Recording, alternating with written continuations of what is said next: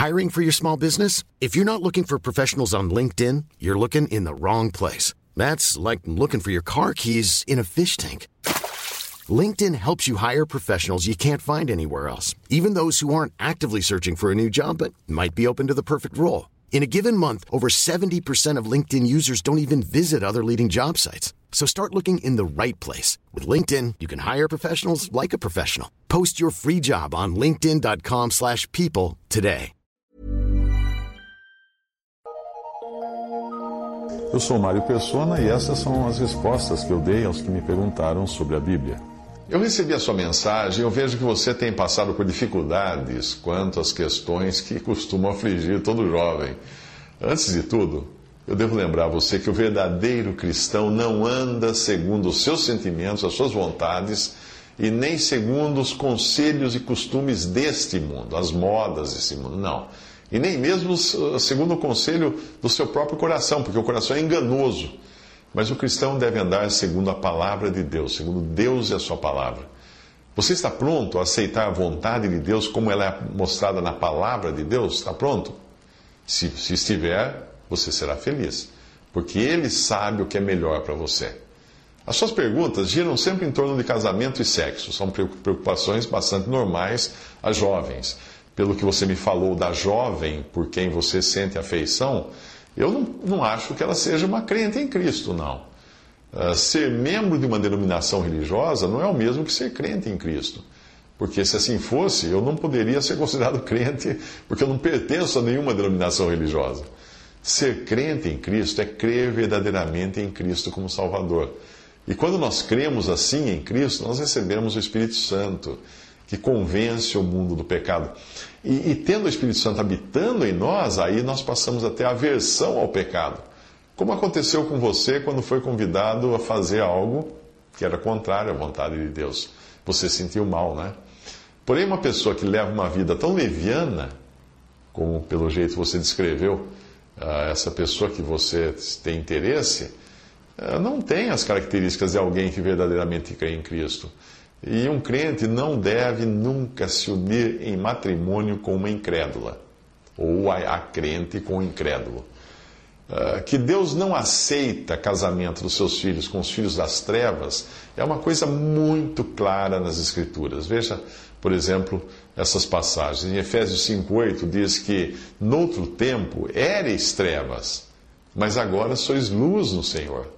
E Efésios 2,3 fala assim: éramos por natureza filhos da ira. Por quê? Porque agora nós mudamos de posição.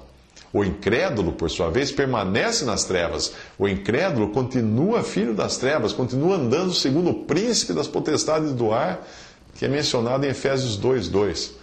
Talvez você já ame uma um jovem, goste de uma jovem, ame essa garota e não veja nela mais do que o exterior, não é? Mas Deus declara que se ela ainda não é salva, ela continua em trevas. E por que você iniciaria um relacionamento nesta vida, sabendo que logo vocês se separarão, indo você para o Senhor e ela para o tormento eterno? Porque a nossa vida aqui é passageira. Não seria um relacionamento de acordo com a vontade de Deus. Não seria um relacionamento feliz. Leia 2 Coríntios 6, 14 a 18, e você verá ali que Deus não admite nenhuma união, seja casamento, sociedade ou qualquer coisa do tipo, com alguém que não seja salvo. O jugo de que fala ali na passagem é o que nós costumamos chamar no interior de São Paulo de canga. Canga de colocar no boi, é um pedaço de madeira que era colocado sobre as espáduas, é, os ombros de dois bois e uniam os dois para que eles juntos pudessem puxar uma, uma carroça, um arado, um carro de boi. No Antigo Testamento, falando em figura, Deus proibiu que se atrelasse um boi a um jumento.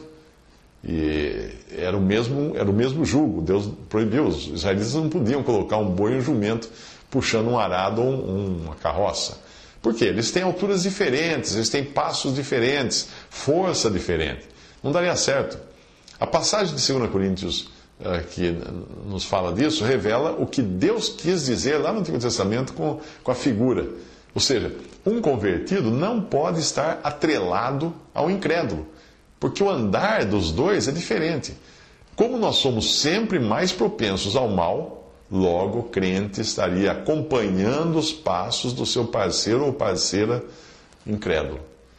Alguns têm dúvidas sobre 1 Coríntios 7, 12, como se fosse uma permissão para o casamento com incrédulos, mas o assunto ali é claramente sobre pessoas que já estavam casadas quando um dos dois se converteu. Ali diz assim: Mas aos outros, digo eu, não o Senhor, se algum irmão tem mulher descrente e ela consente em habitar com ele, não a deixe, porque o marido incrédulo é santificado no convívio da esposa, e a esposa incrédula é santificada no convívio do marido crente. De outra sorte, os vossos filhos seriam impuros, porém agora são santos. Obviamente, o texto aí está uh, falando de, de duas pessoas que se casaram e uma delas se converteu depois. Também pode se aplicar a alguém que errou, não é? Ao se casar com o incrédulo. E depois acha que poderia se separar por isso. Não, não pode se separar depois que casou. Não pode. Se você ler o livro de Neemias, você verá no capítulo 3 a construção dos muros, que é, nos falam de separação e das portas. E no versículo 1 do capítulo 3, Eliasibe edifica a porta, mas nada diz dele colocar fechaduras e ferrolhos. Os que constroem as outras portas, versículo 3 em diante, sempre colocavam as fechaduras. Eliasibe deixou sua porta aberta, destrancada. Tobias era inimigo de Israel. Isso está em Neemias 2,10, Neemias 4,3, Neemias 4,7, etc. Mas Eliasibe, o mesmo que deixou a porta que ele edificou sem fechadura, acaba se tornando parente de Tobias.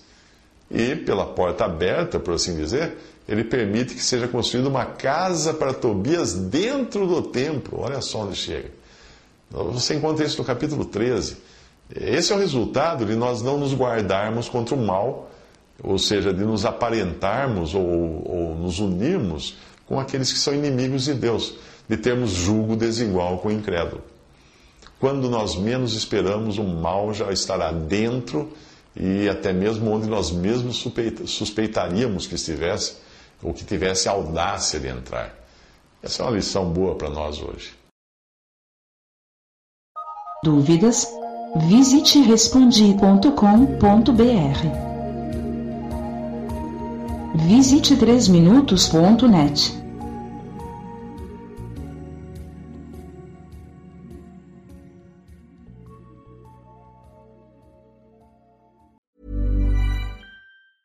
Hi, I'm Daniel, founder of Pretty Litter. Did you know cats tend to hide symptoms of sickness and pain? I learned this the hard way after losing my cat, Gingy. So I created Pretty Litter, a health monitoring litter that helps detect early signs of illness by changing colors, saving you money and potentially your cat's life. Pretty Litter is veterinarian developed, and it's the easiest way to keep tabs on your fur baby's health right at home. Go to prettylitter.com and use code ACAST for 20% off your first order and a free cat toy. Terms and conditions apply. See site for details.